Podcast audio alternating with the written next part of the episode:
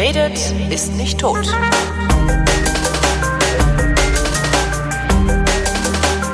Willkommen zum Geschichtsunterricht einer Koproduktion von Deutschlandfunk Nova und Vrindt und aus Köln zugeschaltet vom DLF Matthias von Hellfeld. Hallo Matthias. Ich grüße dich, mein Lieber. Heute Sturmflut im Norden. Also So wie ist immer. es. Alles Ja. wie immer. Alles wie immer. Ja, wir gehen zurück äh, auf das Jahr 1717. Und dort äh, schreiben die Annalen, habe es eine wirklich dramatische sogenannte Weihnachtsflut gegeben. Deswegen machen wir das auch heute. Ist ja Weihnachten. Mit äh, wirklich schlimmen Überschwemmungen und Schäden weit ins Landesinnere hinein.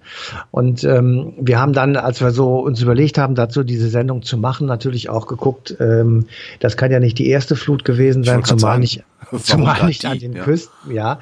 Naja, weil das äh, nun gerade sozusagen ein rundes Datum in Anführungsstrichen ist Mhm. und ähm, wir gesagt haben, so Fluten, das hat auch immer was mit uns zu tun, weil natürlich wir auch ähm, immer von Wetterentscheidungen oder Wetterentwicklungen abhängig sind und natürlich auch von Sturmfluten. Wenn du also je da oben gewesen bist während einer Sturmflut, äh, dann äh, fühlst du dich auf einmal als ganz kleines Würstchen, Nee, weil das noch nie erlebt, nee. derartige Gewalten.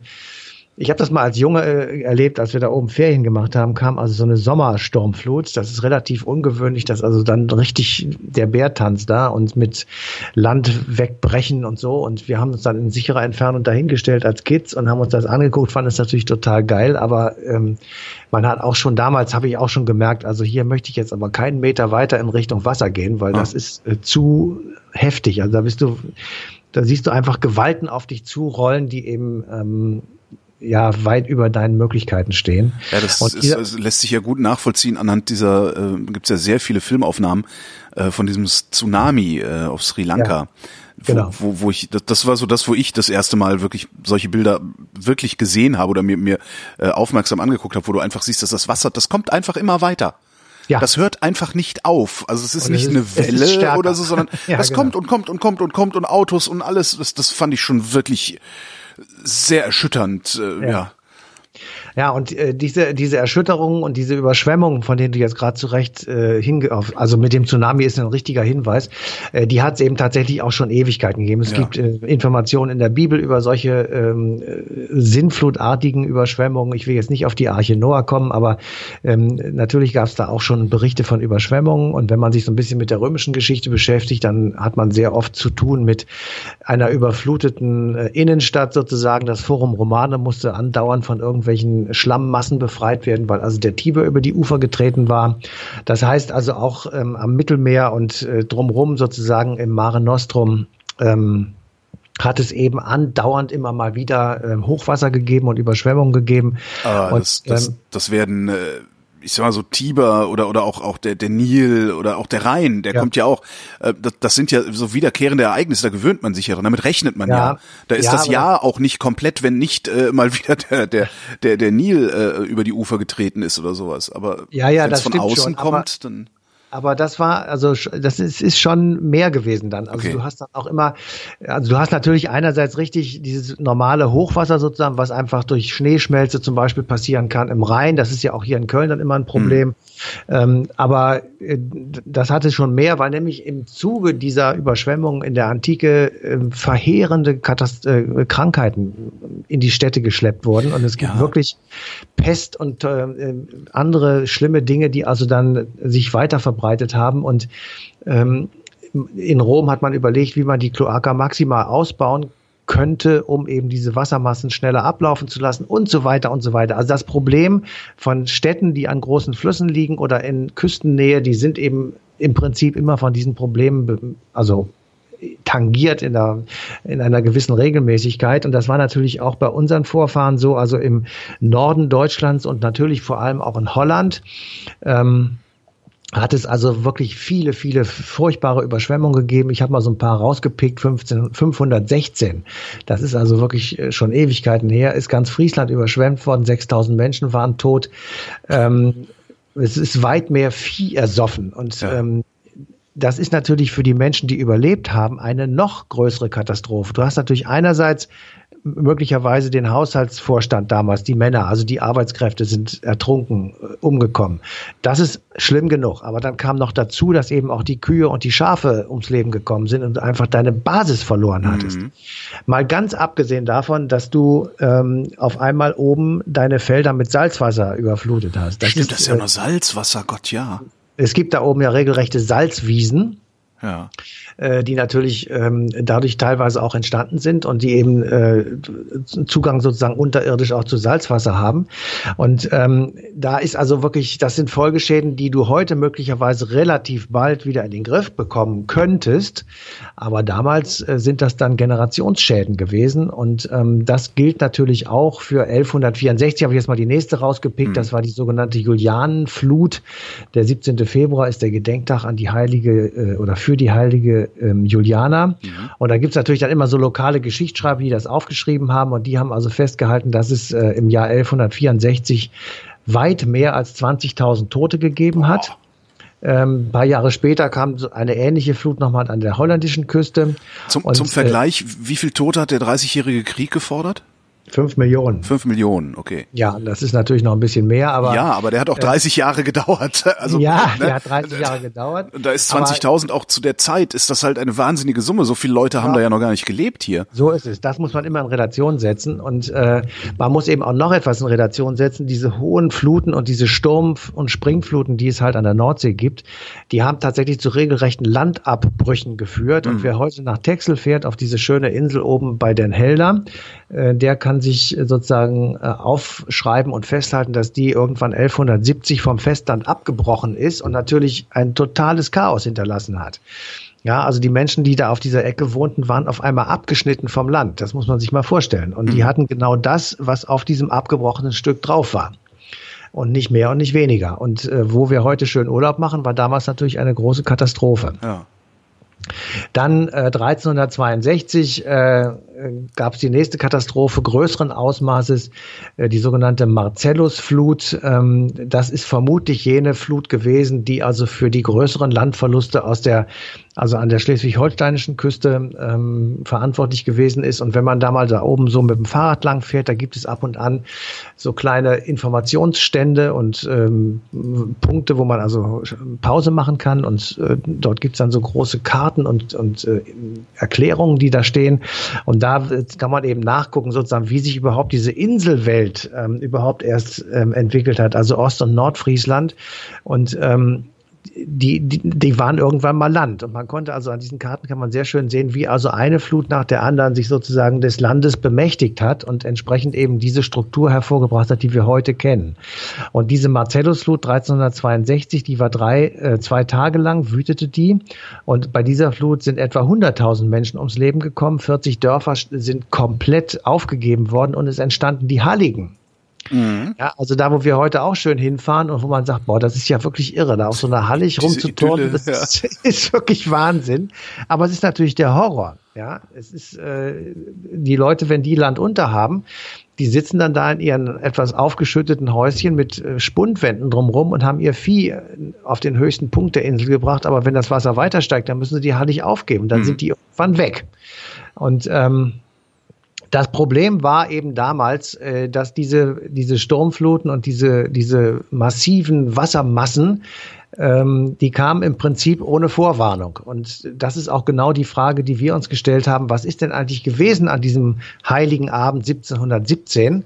Und ähm, die Menschen, die also an der Nordseeküste in Holland und in äh, Deutschland gelebt haben, die ähm, haben sozusagen Weihnachten gefeiert oder sich irgendwie, soweit es geht, auf Weihnachten gefreut. Und äh, Dirk Meyer, der ist Buchautor, der hat sich mit diesen Fluten, unter anderem eben mit der auch 1717 sehr intensiv beschäftigt.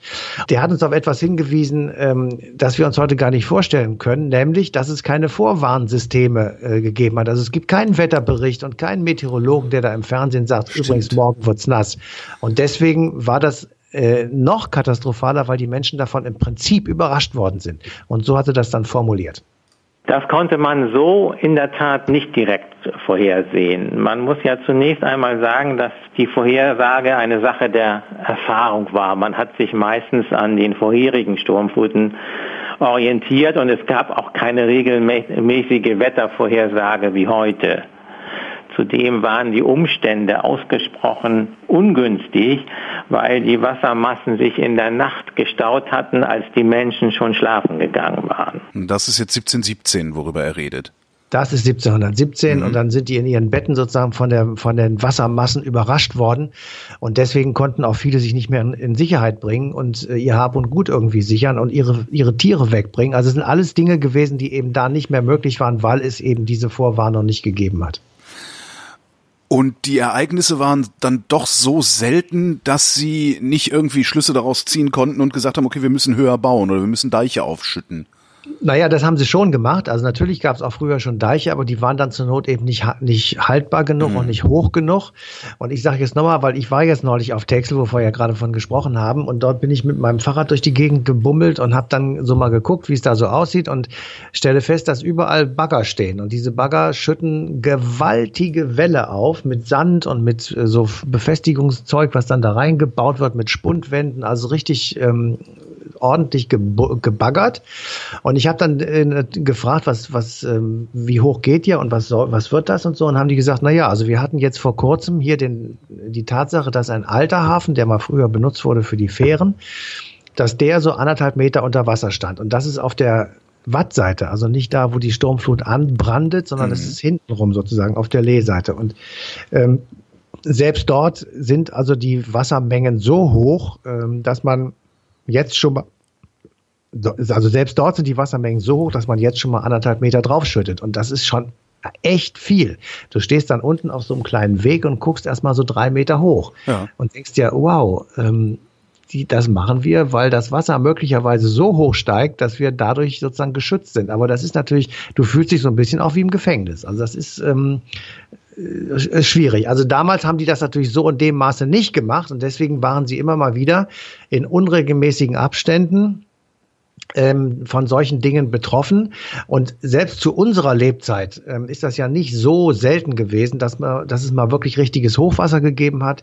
Aus unterschiedlichsten Gründen. Irgendwo im Landesinneren, das war dann Schneeschmelze, das ja. war Regenwasser, das waren Sommerunwetter und so weiter. Das äh, kennen wir alles. Aber, Aber die richtig dramatischen, die finden eben da immer statt, wo man Zugang zum Meer hat, also Nordsee, Ostsee, vielleicht Mittelmeer und wo also das Wasser sich richtig aufbauschen kann und dann mit einer gewaltigen Wucht in das Land hineindrückt. Aber ja. so, wo du sagst zu unseren Lebzeiten, also zu meinen, ich kann mich nicht daran erinnern, von sowas mal gehört zu haben. Also das Wann bist du denn geboren? 69. Ach, 69, so jung bist du noch. Ja. Ja, siehst du mal an.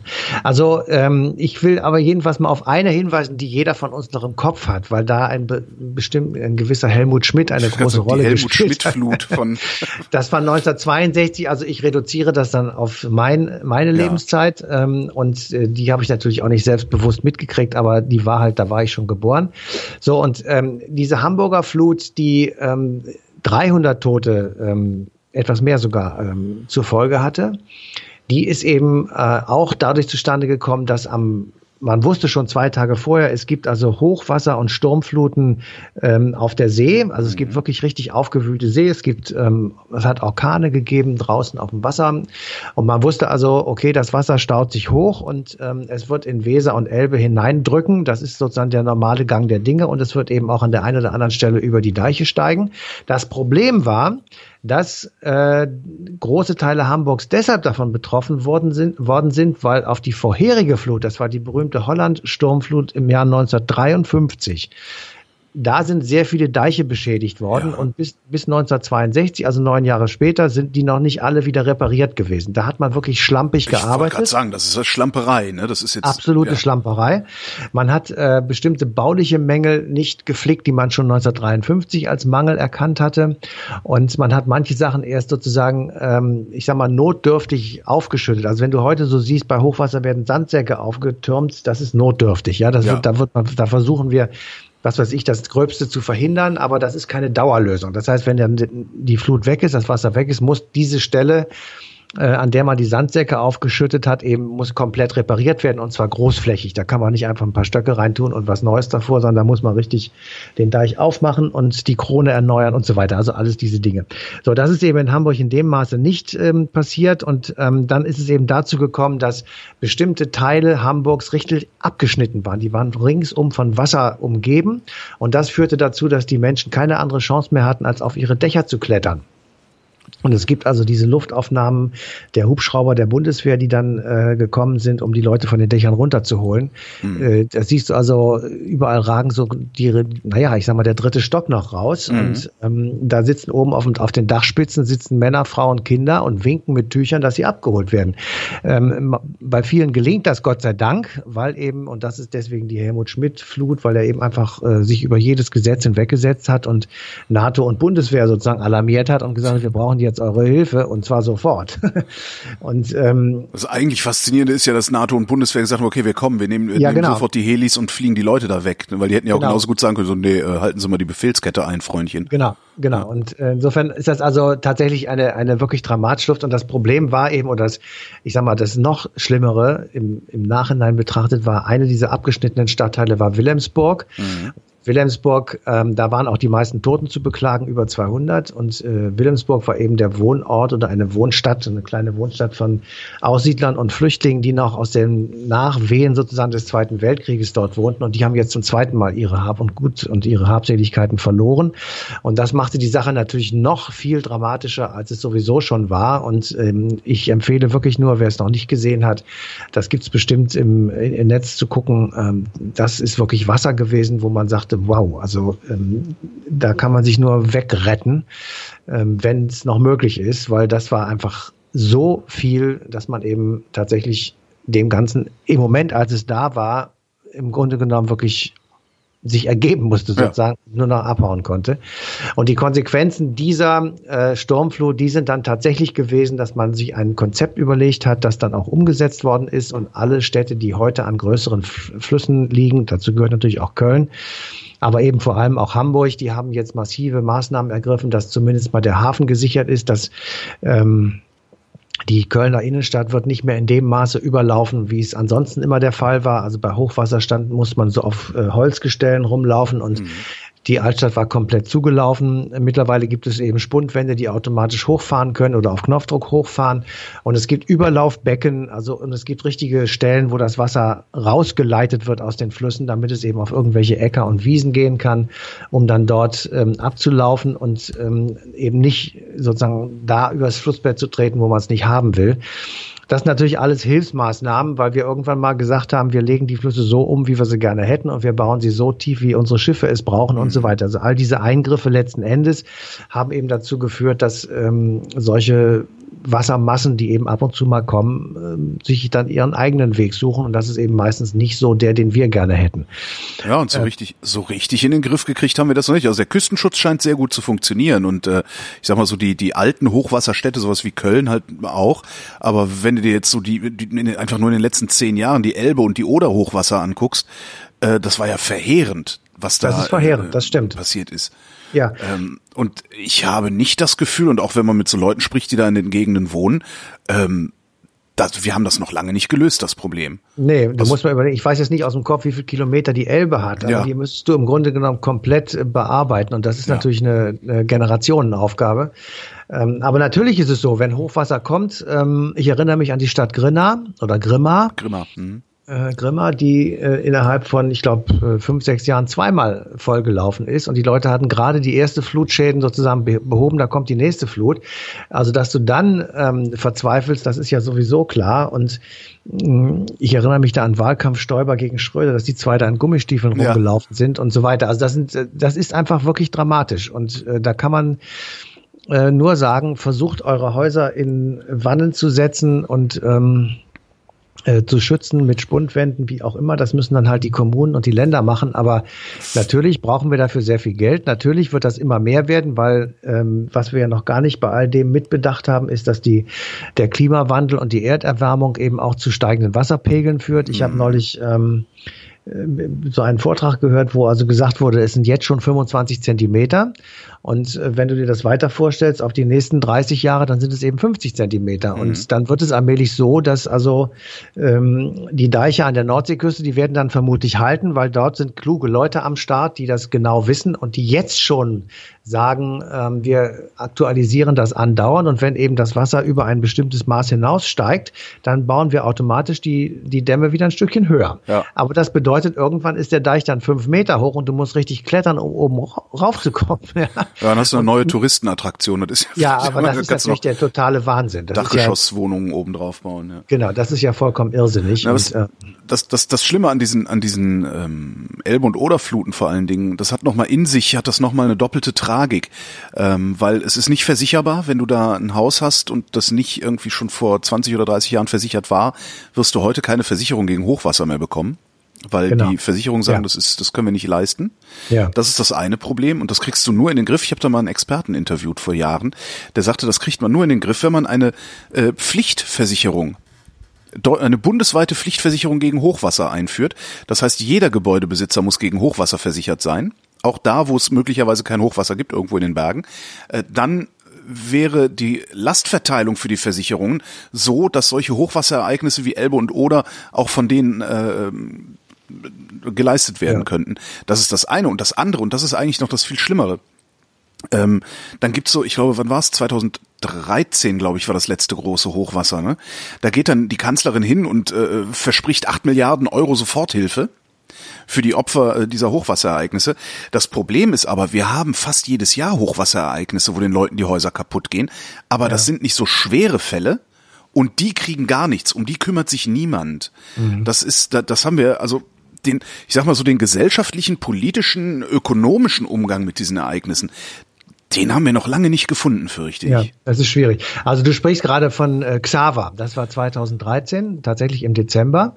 Äh, der ist in Nordeuropa eingefallen, also äh, Unwetter mit schweren Fluten in Skandinavien, in England, natürlich auch in Deutschland. Und da waren die äh, Schäden, die Schadensumme ähm, von den Versicherungen ja. Angegeben mit 1,4 Milliarden Euro. Also mhm. nur das, was dann tatsächlich von den Versicherungen bezahlt wurde ähm, beziehungsweise was bei denen angekommen ist. Und das, was du sagtest, diejenigen, die eben nicht versichert sind und die auch dann irgendwie einen Almosen vom Staat kriegen müssen, äh, die sind da gar nicht drin. Aber das kann sehr schnell noch sehr viel höher werden, wenn einfach ja. mal irgendwie ähm, so eine Autofabrik oder sowas dann drauf geht. Mhm. Oder ja, also ähm, das sind ja alles in Anführungsstrichen schlimm genug, aber es sind alles nur Privatschäden, also ja. Häuser, Einfamilienhäuser etc. Das ist alles furchtbar, aber ähm, also sowas wie ich ja, sag mal, irgendein Kraftwerk oder so, was da ja, steht, ne, dann ist der ja, das ist an, angesichts der an, angesichts der Kosten, die da möglicherweise auch noch auf uns zukommen, würde mich auch nicht wundern, wenn wir irgendwann anfangen, sicherlich nicht innerhalb der nächsten zehn Jahre, aber wenn wir irgendwann anfangen, die Freizügigkeit in unserem Land einzuschränken, und zwar dahingehend, dass wir sagen, in bestimmten Gegenden wird nicht gesiedelt. Oder ja. du kümmerst dich um alles selbst. Und zwar alles, auch die Infrastruktur, weil wir keinen Bock haben, alle zwei Jahre die unterspülten Straßen wieder neu aufzubauen. Mhm. Also wundern würde mich das nicht, wenn wir da irgendwann mal hinkommen. Also wenn das mit, mit, mit dem Klimawandel so weitergeht, wenn wir wirklich so, also solche Flutereignisse im Regelmaß bekommen, auch in der Schwere, wie wir sie in den letzten zehn Jahren gelegentlich gesehen haben, also wundern würde es mich nicht. Ja, das stimmt.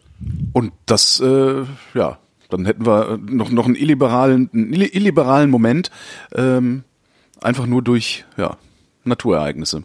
Ja, aber das, wenn wir so weitermachen, das ist jetzt so ein bisschen apokalyptisch, aber ja. wenn, wenn wir weitermachen, so wie bisher und uns einfach einen Scheißdreck drum kümmern, ob hier die Umwelt äh, weiter funktioniert oder unsere äh, Murmel, ja, mhm. die berühmte Murmel, also unsere Erde weiter kaputt geht, dann werden wir hier natürlich, ich sag's jetzt mal einfach etwas drastisch, ökofaschistische Strukturen kriegen, ja. die einfach genau das machen. Das heißt, du darfst bestimmte Dinge nicht mehr tun und dann wird auch der Motor einfach schlicht verboten. So, ja. und dann äh, stehst du da. Also das kann tatsächlich passieren. Deswegen ist es immer mal allemal klüger, sich vorher auf den Weg zu machen und zu sagen, was können wir denn umbauen, damit eben all das nicht passiert und da wir, dass wir wenigstens daran ähm, arbeiten, dass die Meeresspiegel ähm, eben nicht mehr weiter steigen oder nicht in dem Maße steigen. Und ähm, aber ich bin im Moment jedenfalls sehr skeptisch, was da so ähm, passiert. Und ich glaube nicht, dass wir auf diesem Wege uns derzeit befinden. In diesem Sinne ein frohes Weihnachtsfest und einen guten ja. Rutsch ins neue Jahr. Ja, so weit sind wir ja noch Na, nicht. Stimmt, aber erstmal schöne, genau, erstmal schöne Weihnachten und feiert schön und äh, viele Grüße aus Köln. Vielen Dank, Matthias, und euch danken wir für die Aufmerksamkeit und verweisen auf den 25. Dezember 2017, denn da läuft die passende Ausgabe Eine Stunde History auf Deutschlandfunk Nova. Wer